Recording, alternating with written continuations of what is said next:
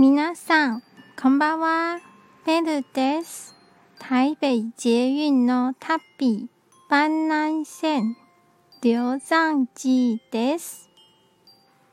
駅の名前にもなっているお寺はとても有名で、台北を観光する人の多くが訪れます。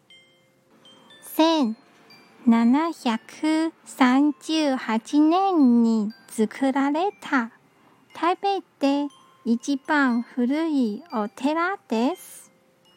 ご飯尊は観音菩薩ですが、それ以外にもたくさんの東京の神様などが祀られているので、たくさんの人がお参りするのだと思います。